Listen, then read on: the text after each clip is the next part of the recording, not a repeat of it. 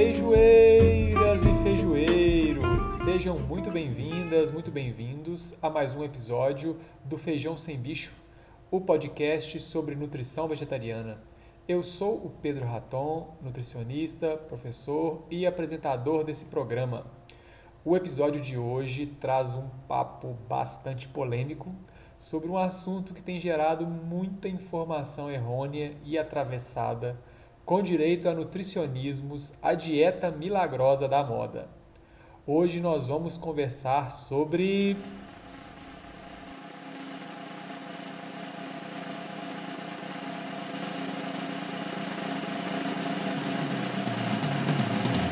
os carboidratos. Nós que vivemos na era da carbofobia, onde as dietas low carb têm bombado incrivelmente precisamos com certeza de melhores informações sobre o tema. E é por isso que eu achei bem importante conversarmos um pouco sobre o assunto. O meu objetivo nesse episódio é trazer informações confiáveis, baseadas em evidências científicas sobre os carboidratos e seu impacto com relação à saúde, desvendar os principais mitos que os rondam e te contar a real sobre as dietas low carb e se elas são realmente interessantes e saudáveis para serem seguidas. Para a gente começar, eu gostaria de te contar o que são os carboidratos, onde são encontrados na natureza e quais são as suas principais funções. O termo carboidrato ou hidrato de carbono, ele se refere à estrutura molecular que dá suporte à maior parte do reino vegetal. Eles compreendem as biomoléculas mais abundantes da natureza os carboidratos são basicamente cadeias de carbono ligadas a átomos de hidrogênio e oxigênio, moléculas de água ali grudadinhas em cada carbono. A partir dessa descrição, o nome faz até mais sentido, né? Carboidrato ou hidratos de carbono, que seria o mesmo que dizer carbono hidratado, carboninhos ali com moléculas de água ligadas nele. As estruturas das plantas são, em grande parte, formadas por carboidrato. Da mesma forma que a estrutura né, do corpo de um animal é, em grande parte, formada por proteína e gordura. Como as plantas formam a base da cadeia alimentar e são fontes importantíssimas de carboidrato, esse macronutriente é a maior fonte de energia disponível em nosso planeta a maior parte da energia utilizada para alimentar os animais em todo o planeta, incluindo nós, né, animais humanos, é proveniente dos carboidratos.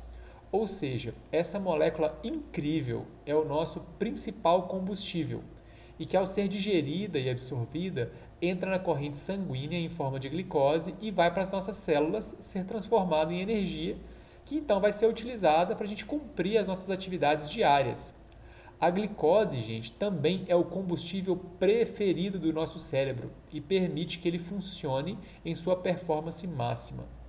Os carboidratos, eles podem ser formados por cadeias bem pequenininhas, né? No caso, por exemplo, como a glicose, galactose e frutose, é uma moléculazinha só, né? Ou até duas moléculas, como é o caso da sacarose, né, que corresponde ao nosso açúcar de mesa e também cadeias bem mais longas e complexas, como é o caso do amido, que é a substância de reserva de energia dos vegetais, e também o glicogênio, que é uma substância de reserva de energia no corpo humano. E também a gente tem, por exemplo, o caso da celulose, que é considerado um carboidrato e que tem uma função estrutural para as plantas. Falando em cadeias longas, existe uma classe de compostos que também entra no rol de carboidratos e que são extremamente importantes para a manutenção da saúde humana. Esses compostos são as chamadas fibras alimentares ou as fibras dietéticas, que constituem um tipo de carboidrato não digerível, ou seja, a gente não consegue digeri-la e transformá-la em energia no nosso corpo. As fibras estão presentes exclusivamente no reino vegetal. Existem milhares de tipos de fibras diferentes. Porém, na nutrição clássica, geralmente a gente agrupa as fibras em dois grandes grupos, as solúveis e as insolúveis. As fibras possuem um papel super importante na manutenção da saúde intestinal. Elas são as principais fontes de alimento para a nossa microbiota, ou seja, aquela comunidade de micro-organismos, né, como as bactérias, que vivem em nosso intestino. Né? E, né, ao contrário de que muita, do que muita gente pensa, né, essas bactérias têm várias funções muito importantes e primordiais na manutenção da nossa saúde. Então, é uma boa coisa manter essa comunidade de micro-organismos muito bem alimentada e saudável. As fibras também influenciam na dinâmica da absorção dos nutrientes em nosso intestino né? ajudam no controle da glicose, prevenindo picos de glicose no sangue, podem também ajudar a prevenir doenças crônicas como obesidade e diabetes e são fundamentais para o intestino que funciona todos os dias. É importante dizer que uma dieta rica em alimentos do reino vegetal, mais natural e integral, é normalmente rica em carboidratos também e riquíssima em fibras. Agora você já tem uma noção bem legal do que é um carboidrato, ou melhor, o que são os carboidratos, né? Porque esse termo é designado para descrever uma gama bem grande de compostos na natureza. E é nesse ponto que a bagunça começou a ser formada, porque as pessoas começaram a utilizar o termo carboidrato de maneira indiscriminada e errônea. Dessa forma, o termo carboidrato passou a ser utilizado para designar alimentos diversos indo dos mais industrializados e processados, como açúcar refinado, bolacha recheada, pão de farinha branca, aos mais integrais e naturais, como mandioca, banana, aveia, por exemplo. E esse é um ponto chave que desencadeou uma onda gigantesca de preconceito e desinformação. E já passou da hora da gente dar um basta e desconstruirmos essa confusão juntos. Então vamos lá? eu já presenciei mais de uma vez a seguinte cena. Às vezes num churrasco ou num almoço de amigos e de repente é servido na mesa uma mandioca amarela, cozida, cheirosa e maravilhosa, e uma pessoa perto de mim diz: Ah, não, muito obrigada, mas hoje eu não vou comer carboidrato.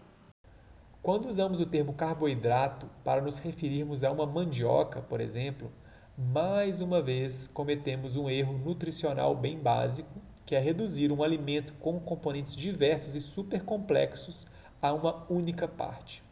A mandioca é sim uma excelente fonte de carboidratos diversos, incluindo as fibras, que são super importantes para a nossa saúde. Mas além disso, ela também é fonte de proteína, gordura, cálcio, zinco, ferro, fósforo, vitaminas do complexo B, além de ter uma história botânica, evolutiva e cultural incrível que se entrelaça com os povos originários aqui da América do Sul. Né? Ou seja, chamar mandioca de carboidrato é um erro que a gente não deveria estar cometendo mais. E o X da questão é usarmos o termo carboidrato de maneira reducionista, ignorante e abrangente, onde a gente fica colocando na mesma cumbuca alimentos in natura maravilhosos, como a mandioca, as batatas, os cereais integrais, legumes, frutas, juntamente com açúcar refinado, farinha branca refinada, bolacha recheada, chocolate, refrigerante e toda uma gama de produtos industrializados ultraprocessados, contendo toneladas de açúcar. Né? Quando a gente faz isso, nós criamos um erro na comunicação e na compreensão. Essa é a causa raiz de toda a confusão. Nesse ponto, a gente vai fazer um parênteses rápido aqui para falar um pouco sobre alimentos ultraprocessados e a transição alimentar que a gente está atravessando. Nós estamos vivendo no Brasil e no mundo uma transição alimentar muito marcante, onde infelizmente estamos gradativamente deixando de fazer as nossas tradicionais refeições caseiras, né, com alimentos in natura e minimamente processados, que seria aquele prato bonito com arroz, feijão, legumes bem coloridos, uma farofinha, uma couve refogada e salada, por exemplo, para comer cada vez mais refeições prontas, seja elas comida de pacote, comida congelada ou de restaurante estilo fast food. Essa transição alimentar que estamos vivendo tem marcado a deterioração da qualidade da alimentação no Brasil e no mundo todo. Um número crescente de pesquisas científicas tem associado esse padrão alimentar a um número cada vez mais alarmante de doenças crônicas, como diabetes, hipertensão, diferentes tipos de câncer, obesidade, doenças cardiovasculares e até mesmo a depressão. Eu deixei aqui na descrição do episódio um link para um documento muito legal desenvolvido pelo NUPENS, que é o Núcleo de Pesquisas Epidemiológicas em Nutrição e Saúde lá da USP, né, sobre esse assunto. Vale a pena dar uma conferidinha. Então, retomando aqui, esses produtos ultraprocessados que vem ganhando as prateleiras dos supermercados e as mesas dos brasileiros têm um impacto extremamente negativo para a saúde. Disso nós já temos bastante clareza na ciência. Grande parte do problema desses produtos que os torna tão nocivos à saúde humana está ligada a seu grau de processamento e também a combinação de ingredientes ali dentro. Em sua maioria, eles contêm quantidades absurdas de açúcar, sal, gordura, conservantes, né, aditivos, dentre outros, que é uma combinação chave para que as pessoas que os consumam façam isso de forma compulsiva, sem parar. Boa parte desses produtos tem farinha de trigo branca como base e doses cavalares de açúcar em suas diferentes formas. Ou seja, né, em outras palavras, possuem carboidratos refinados em alta quantidade na sua composição e quase não apresentam aqueles carboidratos maiores de cadeia longa, mais complexos, né, como as fibras, além de outros nutrientes-chave, como vitaminas e minerais na sua composição. É aqui que a gente começa a separar o joio do trigo, pessoal. Quando a pessoa fala que vai diminuir o consumo de carboidratos, mas ela na verdade está se referindo a esse tipo de alimento industrializado, ultraprocessado, a gente aqui da nutrição fala e fica felizão e dá um joia para essa pessoa, porque sem dúvida ela está no caminho certo, né? E essa mudança alimentar vai trazer vários benefícios para a saúde dessa pessoa. Mas o problema acontece, a confusão começa quando a má reputação desses produtos industrializados é transferida para os alimentos naturais do reino vegetal. Nessa lógica meio simplista, burra que foi formada, o pensamento é o seguinte: tudo que contém carboidrato é ruim, é mal, é do demônio e vai me fazer ficar gordo e doente. Dessa forma, a gente precisa de evitar todo e qualquer tipo de alimento contendo carboidrato pronto. Né? Esse pensamento é ele que é a causa do problema. E aí pronto, a bagunça está feita e a gente começa a eliminar, né? começou a eliminar dos nossos pratos alimentos maravilhosos e saudáveis, né? como cereais integrais, do tipo assim, um arroz integral, aveia. A gente parou de comer batata, parou de comer inhame, abóbora, feijão, fruta e por aí vai. E ao reduzir e eliminar esses alimentos, né, geralmente a gente perde muito, porque eles são fontes de incontáveis nutrientes super importantes para a nossa saúde, né, incluindo as fibras que a gente já falou. Sem falar no quanto esses alimentos eles são deliciosos né, e muitas vezes fazem parte de receitas maravilhosas que historicamente estão presentes na mesa do brasileiro. E é exatamente no meio dessa confusão toda que as dietas low carb surgiram né, e foram ganhando forma, né, popularidade com a promessa de nos emagrecer e nos livrar dos carboidratos do mal. Para a gente começar a falar de dieta low carb, primeiro a gente vai destrinchar um pouquinho o termo, né? Que é bem simples, low de baixo e carb de carboidratos, né? Um termo em inglês, ou seja, uma dieta com baixo teor de carboidratos. Mas quando a gente fala de baixo teor, qual que é o parâmetro, né? qual que é a régua para a gente saber o que, que é baixo e o que, que é alto quando a gente está falando de carboidrato? As referências de ingestão dietética, né, colocado pelo Instituto de Medicina dos Estados Unidos, que geralmente a gente aqui da nutrição segue, e no mundo inteiro a galera segue essa regrinha, diz para né, essa, essa referência, ela diz que a ingestão diária de carboidratos deveria ser de 40 a 65% da ingestão total de calorias do dia. Ou seja, né, os carboidratos ocupam uma porcentagem bem elevada na nossa alimentação. Claro, porque eles são muito importantes. Para que uma dieta ela seja considerada low carb, a ingestão de carboidratos da pessoa vai precisar de estar ou ali perto de 40, né, ou ser menor que esse valor, para ser realmente né, baixa em carboidratos. Essa é a régua que a gente está usando. As dietas low carb, elas surgiram em 1972 com o cardiologista americano Dr. Robert Atkins. E a sua versão de dieta low carb se popularizou né, e foi ganhando fama né, e várias outras roupagens e pequenos ajustes ao redor do mundo. Quando a gente está falando né, em redução do consumo de carboidratos e nos focamos naqueles industrializados com elevado teor de açúcar e farinha branca, estamos começando bem e realmente faz sentido em pensar assim em um pouco mais low carb ali entre aspas, ou seja, reduzindo bolacha recheada, tirando refrigerante, né, deixando o chocolate para o final de semana, evitando a farinha branca, né? Se a gente está reduzindo esses carboidratos, maravilha, faz sentido. E na época, o Dr. Atkins ele estava preocupado exatamente com isso, né, com a introdução em massa de açúcar nos alimentos e nas bebidas. Na época, os refrigerantes estavam ficando populares. E ele observou que isso estava trazendo vários malefícios né, e um impacto muito negativo para a saúde da população americana. Mas quando a gente começa a excluir diversos alimentos do reino vegetal, que também são fontes de carboidratos, mas que também, por outro lado, nos proporcionam diversos outros nutrientes que, em conjunto, nos trazem diversos benefícios para a saúde, a gente começa a pender para um lado não interessante da balança. E esse é o principal problema em relação às dietas low carb. Outra questão importante de ser tratada é que geralmente quando a gente reduz um macronutriente né, da dieta, como o carboidrato, a gente vai precisar de aumentar os outros dois, né, para fechar ali né, no balanço total de 100%.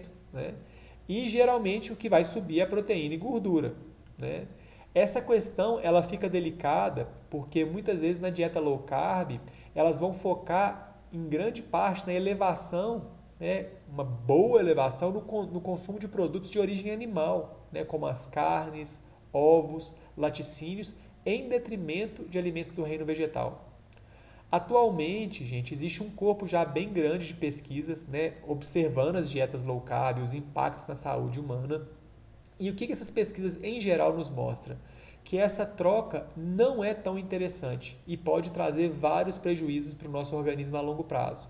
Por exemplo, um estudo que acompanhou mais ou menos 44 mil homens e 85 mil mulheres por uma média de 20 anos mostra que as dietas low carb, que são, né, que têm um alto teor de alimentos de origem animal, elas podem aumentar consideravelmente as chances de mortalidade da população. Teve um outro artigo muito interessante, que foi uma revisão sistemática e uma meta-análise, né, que analisou vários outros artigos e que foi publicado na revista científica PLOS ONE, que é uma revista bem conceituada, isso foi em 2013. Ele traz para a gente a informação de que as dietas low carb elas estão associadas a um aumento significativo no risco de mortalidade por todas as causas. Né? Ou seja, isso a longo prazo para a população tem efeitos danosos. É interessante comentar que quando a dieta low carb ela aumenta esse percentual de proteína, mas esse aumento é equivalente à proteína de origem vegetal e não animal, esses riscos eles reduzem bastante e em grande parte eles são amenizados. Isso é bem interessante. Ou seja, boa parte do problema está na retirada de alimentos importantes do reino vegetal e a substituição por alimentos do reino animal. Tá? Esse é um detalhe bem importante. A referência para esses dois estudos estão também na descrição aqui do episódio, caso você queira conferir. Outra questão importante que eu gostaria de trazer para você sobre as dietas low carb é a suposta superioridade dessa dieta com relação à perda de peso em comparação com outras dietas. Muita gente que decide entrar para uma dieta low carb, na verdade está mais preocupada em perder peso do que com a manutenção da saúde a longo prazo. E está tudo bem, né? se esse é seu objetivo. Mas você acha né, que uma dieta low carb ela é mais eficiente mesmo para a perda de peso do que outros estilos alimentares? Vamos ver o que a ciência nos diz a esse respeito? Em um artigo que saiu no New England Journal of Medicine, ele comparou as taxas de perda de peso de pessoas em dietas com diferentes proporções de carboidrato, proteína e gordura. Foram 811 adultos sorteados para seguir dietas diferentes e esses adultos foram acompanhados ao longo de dois anos. Os resultados dessa pesquisa mostram que dietas low carb não são mais eficientes para a perda de peso quando comparados com outros estilos alimentares. Na realidade, qualquer dieta onde se é criado um déficit calórico, ou seja, onde a pessoa come menos calorias do que ela gasta ao longo do dia, vai proporcionar uma perda de peso similar. A proporção do macronutriente da dieta, ou seja, o balanço de carboidrato, proteína e gordura, não faz muita diferença no final das contas para a perda de peso. Ou seja, Se você está seguindo uma dieta low carb focada na perda de peso, eu sinto lhe informar que provavelmente ela não vai funcionar de maneira especial ou melhor que uma alimentação com uma quantidade maior de carboidratos, onde também acha, haja um déficit calórico. Sobre a perda de peso e as dietas low carb, acontece uma coisa interessante que eu preciso te contar. Os carboidratos, que são moléculas muito amigas das moléculas de água, como a gente viu no início desse episódio, né? onde vai o carboidrato, a água vai atrás. Dentro do nosso corpo, mais especificamente no fígado e nos músculos, a gente tem um composto de reserva chamado glicogênio. Para cada molécula de glicose que é guardada ali, geralmente vão três moléculas de água junto. E quando a gente faz uma privação severa na ingestão de carboidratos, como por exemplo numa dieta low carb, a gente vai depletando, né? a gente vai acabando com esse estoque de glicogênio, bem como com as moléculas de água que estão associadas a esse glicogênio. E a pessoa inicialmente pode perder até um quilo e meio, né, que corresponde a glicogênio e água no início dessa dieta. E aí a pessoa está saltitante, toda feliz, falando rapidinho, perdi um quilo e meio, lá lá lá, nananã. Vai contando ali para as amigas, mas na verdade ela perdeu foi glicogênio e água. E ela está achando que perdeu gordura. Então muita gente acaba né, se enganando aí no início das dietas low carb. E o último detalhe sobre as dietas low carb é, que fazem com que elas não sejam interessantes a longo prazo é que geralmente há uma dificuldade muito grande na sustentação desse estilo alimentar. Como a gente já falou, os carboidratos e os vegetais eles estão intimamente relacionados. Né? Os alimentos do reino vegetal são, de forma geral, bem abundantes em carboidrato. Dessa forma, uma dieta low carb, né, nos espectros mais limitados de consumo de carboidrato, né, com consumo bem baixinho mesmo, invariavelmente vai ter que eliminar uma gama gigantesca né, de alimentos do reino vegetal. Né? Uma diversidade muito grande vai ter que ser abolida. E a pessoa que segue essa dieta vai se privar de uma quantidade bem grande de alimentos. Né? Vai ter um monte de coisa que ela não vai poder comer. Dessa forma, manter esse tipo de dieta por longos períodos de tempo pode se tornar um desafio super gigantesco né? e difícil de manter. O que pode acontecer é que a pessoa que segue esse tipo de alimentação por um período de tempo determinado, né, em geral ela pode ficar com aquela sensação de privação pairando no ar. Tipo, tô de castigo com essa dieta e a expectativa de que rapidamente ela vai perder o peso desejado e finalmente vai poder voltar a comer normalmente. E adivinha só, quando ela chega lá e finalmente atinge a meta dela e volta a comer normalmente, o peso perdido tende a voltar todo mais uma vez e a pessoa ou volta a estaca zero e em alguns casos até ultrapassa o valor que a balança estava marcando antes dela começar a dieta. Aquele famoso efeito sanfona começa a acontecer. A pessoa entra na dieta super restritiva, perde o peso, aí volta para sua alimentação normal, ganha o peso todo de volta e fica nesse vai e vem, né? E que é muito cansativo, né? E emocionalmente ele tem um impacto muito negativo também para as pessoas que estão né, seguindo esse tipo de dieta. Dessa forma, eu particularmente, na minha visão de nutricionista, eu acredito que grande parte das dietas low carb que vemos por aí são dietas difíceis de sustentar a longo prazo. E por isso não são as mais interessantes para a manutenção do peso e da saúde ao longo da vida. Eu acredito numa alimentação que seja equilibrada em todos os sentidos, incluídos os carboidratos, e que seja sustentável para uma vida toda. Dessa forma, não existe aquela coisa de fazer uma dieta torturante, e sim um aprendizado de comer de uma forma que apoie a sua saúde e que também seja prazeroso, né? algo que seja para você levar para a sua vida. Caminhando para a gente fechar esse episódio, a mensagem que eu gostaria de trazer né, e que ficasse é que a gente precisa de parar né, de olhar o nosso alimento de uma forma nutricêntrica, reducionista, focada em um ou poucos nutrientes, né, como é o caso dos carboidratos que a gente conversou hoje. Essa forma de reducionismo extremo ela é muito danosa. Ao invés disso, nós deveríamos adotar uma visão mais abrangente, né, que olha para os alimentos de uma forma integral e que está mais preocupada com um padrão alimentar global do que com nutrientes específicos de forma isolada. Né? Dito isso, e em se tratando de carboidratos, dê mais importância à qualidade do alimento que contém o carboidrato no lugar da quantidade. Evite bebidas e alimentos industrializados ultraprocessados, aqueles que são riquíssimos em açúcar, à base de farinha branca. E dê preferência aos alimentos in natura e minimamente processados, como o arroz integral, a aveia, os cereais integrais, os pães 100% integrais, a mandioca, os legumes, as frutas, as leguminosas. Uma alimentação diversificada, composta por esse tipo de alimento, quando bem planejada, pode tanto te auxiliar na perda de peso, se esse for o seu objetivo, quanto na manutenção da saúde a longo prazo. Né? Se você ficou com alguma dúvida em relação aos carboidratos ou quer compartilhar comigo alguma história sua sobre dieta, me chama no Instagram, no arroba Pedro Raton, tudo junto, ou me escreve para o Feijão Sem Bicho Podcast, tudo junto, arroba gmail.com. Eu vou ficando por aqui, gente. Um beijo grande e vem comigo, porque aqui é Feijão Sem Bicho.